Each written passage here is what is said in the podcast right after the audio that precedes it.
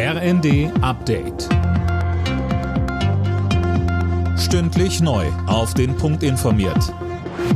Ich bin Daniel Stuckenberg.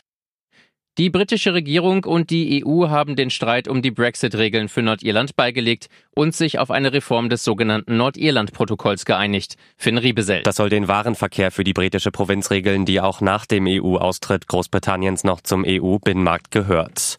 Die Einigung sieht vor, dass die Zollauflagen zwischen Großbritannien und Nordirland etwas gelockert werden, zum Beispiel für Lebensmittel und Medikamente.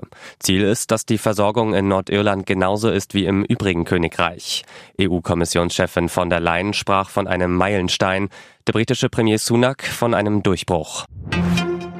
Bei der Wiederholungswahl in Berlin ist das Rennen um Platz zwei knapper ausgefallen als gedacht.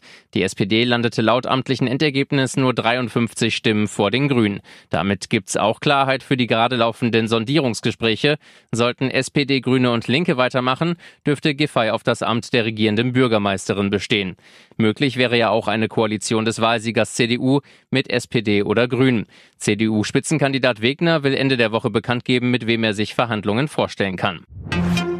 Der Winter in Deutschland ist schon wieder zu warm gewesen, zum zwölften Mal in Folge bereits. Das hat der Deutsche Wetterdienst mitgeteilt. Alena Tribold. Auch diesen Winter waren es im Schnitt knapp drei Grad zu viel. Auf eine kurze, sehr kalte Phase vor Weihnachten folgten zum Jahreswechsel teilweise Rekordtemperaturen von bis zu 20 Grad.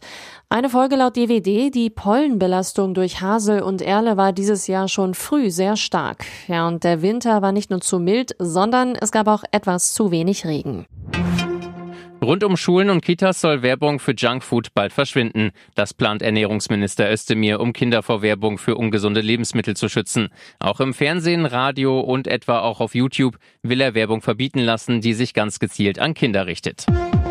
Alle Nachrichten auf rnd.de